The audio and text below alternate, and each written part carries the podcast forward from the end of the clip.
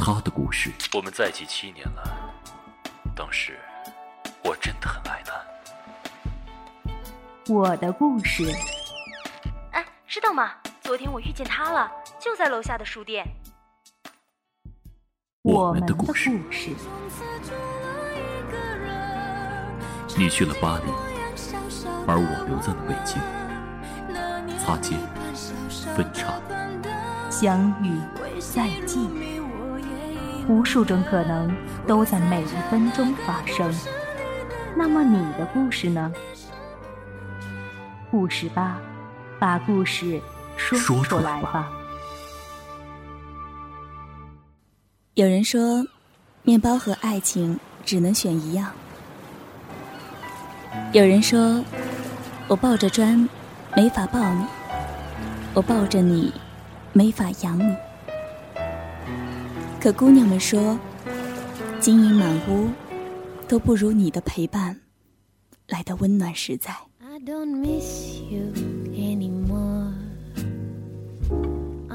零八年，我受朋友的邀请，到鼓浪屿一家小小的清吧。做了一个礼拜的代职总经理，可以说，那是一次感性的放纵。远离酒色弥漫的 club，忘记夜生活那令人厌烦、震耳欲聋的音乐，在令人陶醉、沉迷的鼓浪屿，一个陌生的环境，不提过去，不论将来，只是细心品味所在的职业。用心去感受形形色色的匆匆过客，体会一个素不相识的我和原本不属于我的机遇。这是一家旅馆的附带酒吧，环境优雅，临近海边，落地窗可以隔着海面看到全厦门的夜景。座位不多，生意不错，淡淡的爵士乐。每一个浮躁的灵魂，仿佛都会为之沉醉。第一次走进吧台，我就找好了吧台里灯光最佳的位置，这样有利于我在接下来的日子里时刻保持最帅的模样。这个位置视线广阔，可以轻易地观察到每一个客人的神色。一位长得酷似陈奕迅的大叔，失魂落魄的。在吧台独坐了一夜，喝了九瓶科罗娜。临近十二点的时候，酒吧已经没有客人。大叔向我要了一根中南海，然后他自顾自的说道：“你有没有觉得，海边好像有一种魔力，可以把人的情绪无限放大？”我前天刚来的时候是两个人，两个人坐在海边，就算不说话都是甜蜜的。可现在，却变成一个人。我以为我会无所谓，可那该死的海景、海风、海声，都好像在反复提醒着我，我生命里失去了什么。我不知道该说什么，只能安慰地说：“喝杯烈酒吧，睡得快点儿。这杯我请你。”大叔摇摇头，苦涩的笑着说：“不用了，麻痹自己也不是办法。谢谢你的好意。”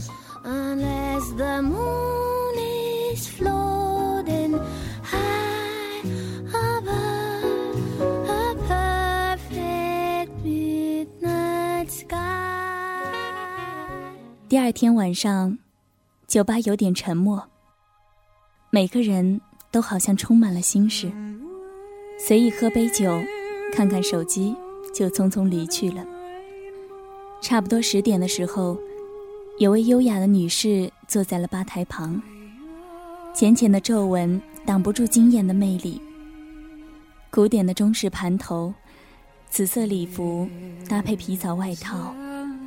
正式的不像出来旅行，更像是在出席某一个典礼。当我注意到他时，他正专注的看着远处的一对小情侣，男生弹着吉他，唱着一首歌，献给女孩。环境太过嘈杂，没有人能听到男孩的歌声，只能通过女孩幸福纯真的笑容，去体会歌声里的满满甜蜜。歌唱完了，注意到的人都面带微笑的无声祝福，没注意到的人依旧徘徊在自己的世界里。所有人都没有看到紫衣女人悄无声息地擦掉了眼角的泪迹。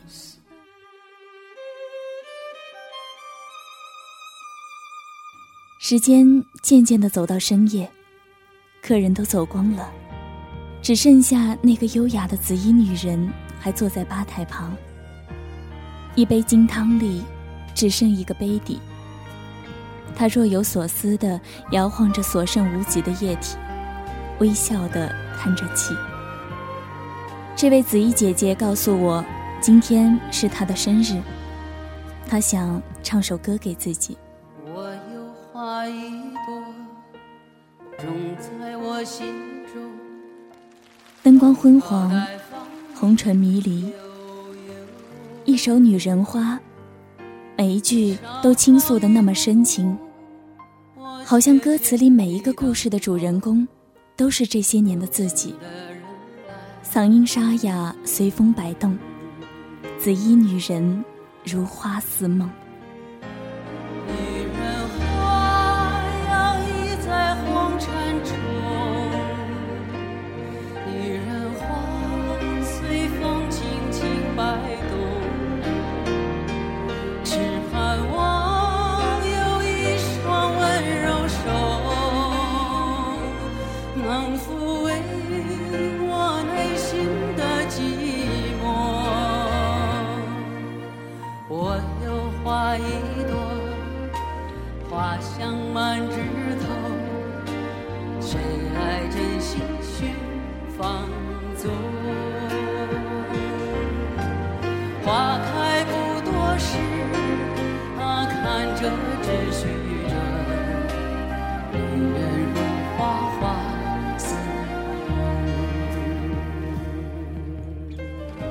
就在这个时候，昨天那位相貌酷似陈奕迅的大叔，也来到了酒吧里。他神态很酷的坐到了吧台边。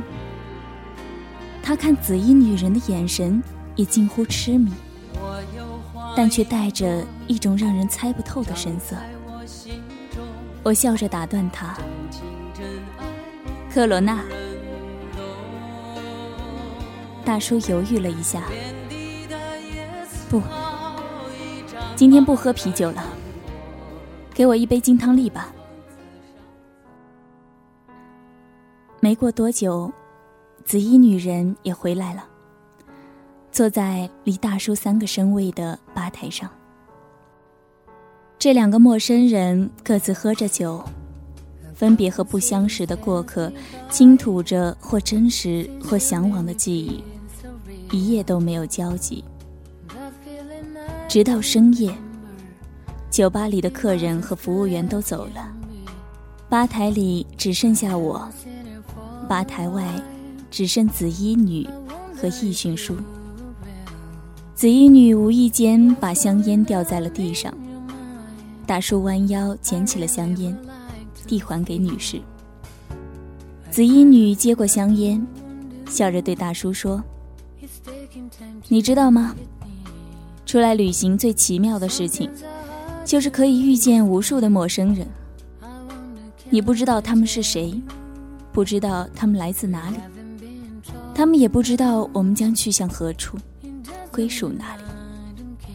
有很多你不能和认识的人说的心声，可以尽情倾吐，因为在这一生当中，这两个人的相识时光，也许只有这匆匆一刻。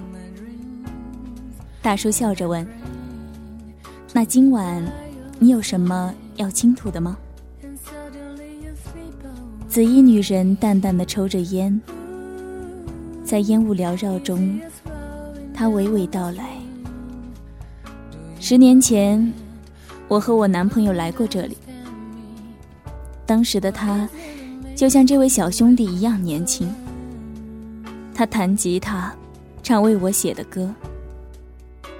后来，就像变魔术一样，拿出了一枚用稻草编成的戒指，突然跪下来跟我求婚。那一年，他那么穷，我们却那么相爱。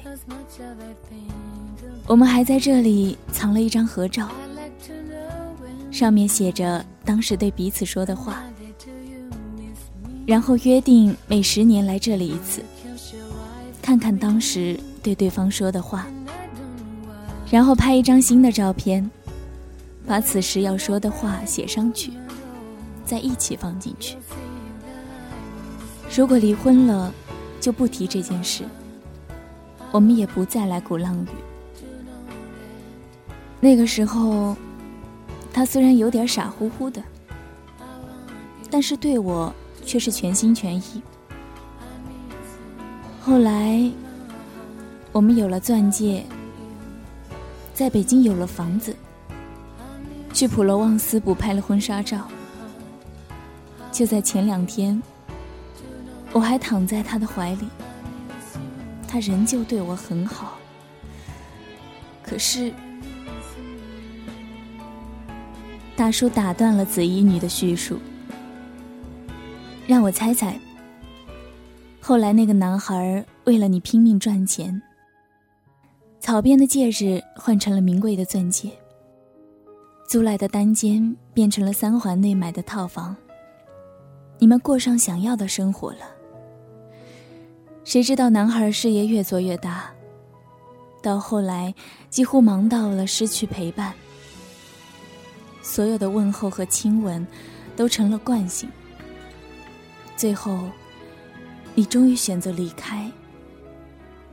毕竟你爱上的是他的全心全意，而不是北京的房子和可笑的钻戒，是吗？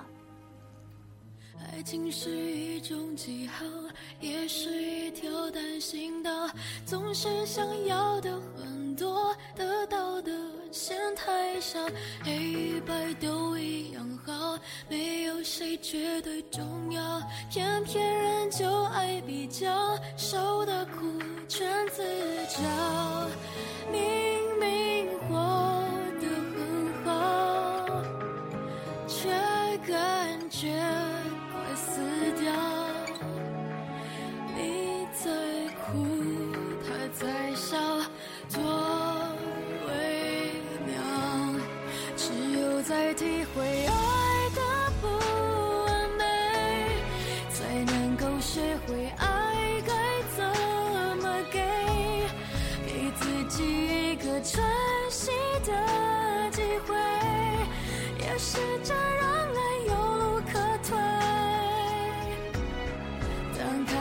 接受记忆里的对留下了不完美的眼泪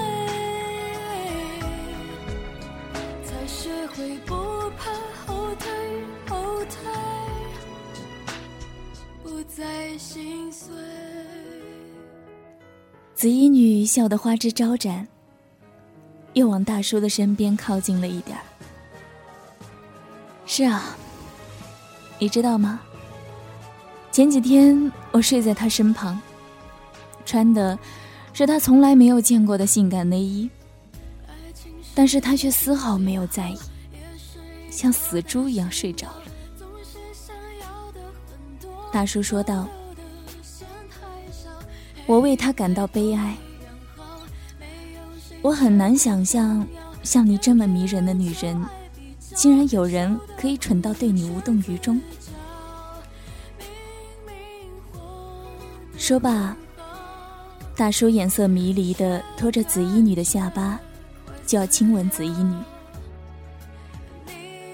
紫衣女见状，笑着站了起来，拿起包。转身就朝酒吧门口走去，局势的突然逆转，让我看得很是迷茫。大叔也困惑的急忙付了钱，追了出去。隔着玻璃窗，我能看见两人在门口轻微的拉扯、争吵。最后，大叔拉着紫衣女的手，两人往大叔住的旅馆方向去了。想来这个夜晚，大叔的海景房里，一望无际的海面，不再满满的都是走不出的回忆。有时候，世界就是那么微妙。一个人在你心上打的结，往往都是由别人来解开。我们面对熟知的环境、熟知的人，那么刻薄，那样极力掩饰，却在陌生人面前毫无保留地展现彼此。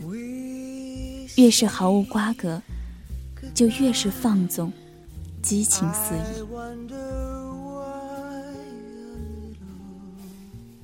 第三天。天气有点微凉，酒吧里没什么人。想来情侣都窝在旅馆的被子里，享受着甜美的时光。单身的人不愿在微凉的海边，生怕某个场景忽然间勾起不堪的回忆。晚饭过后最惬意的时刻，大叔和紫衣女手牵着手，拉着行李箱。满脸幸福的来到店里，大叔笑眯眯的对我说：“小兄弟，帮我个忙。你们酒柜第二排的第三瓶酒后面，应该有一个小小的铁盒子，你可以帮我拿下来吗？麻烦你了。”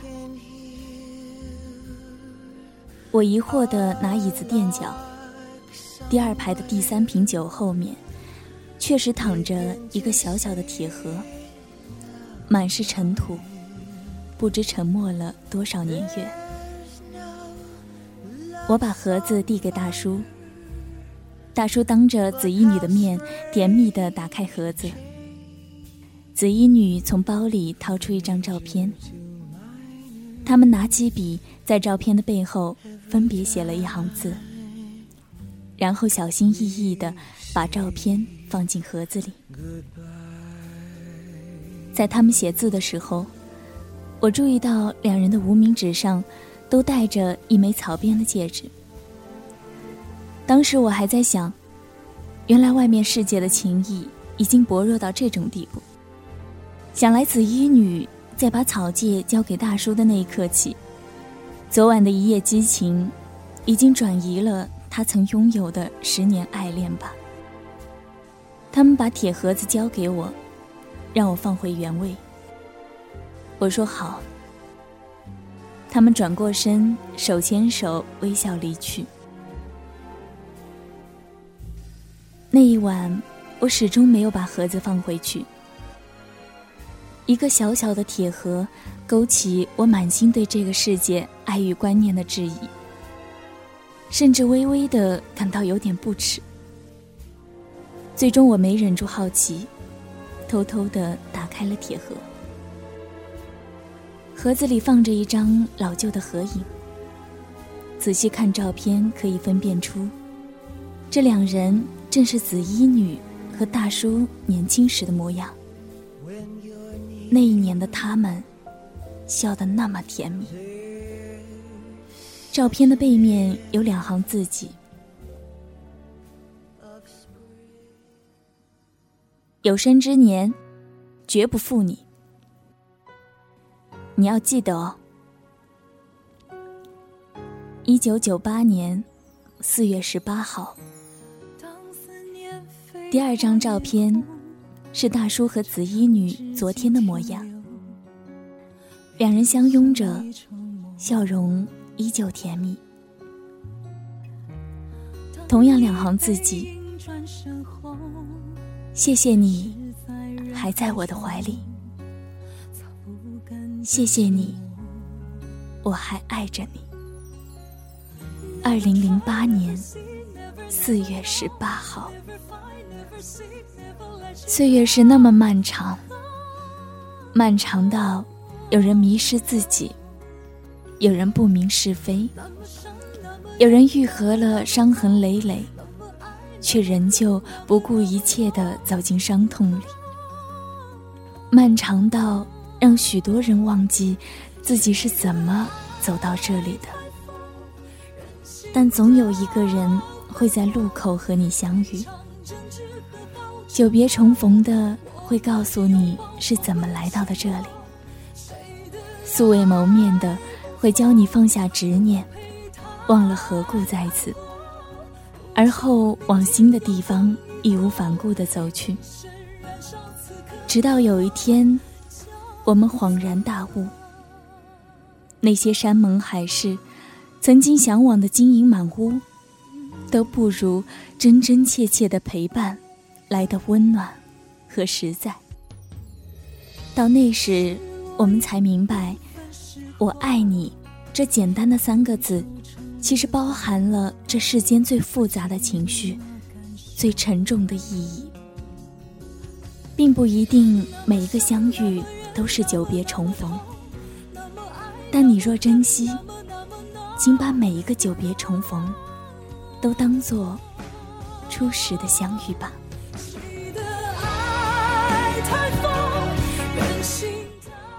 好了，本期节目就到这里。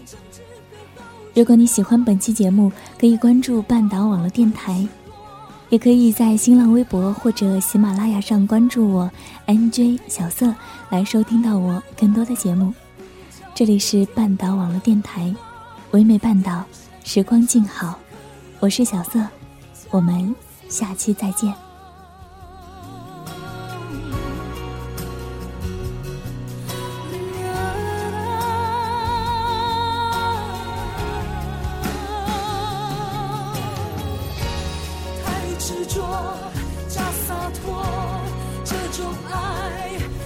沉重。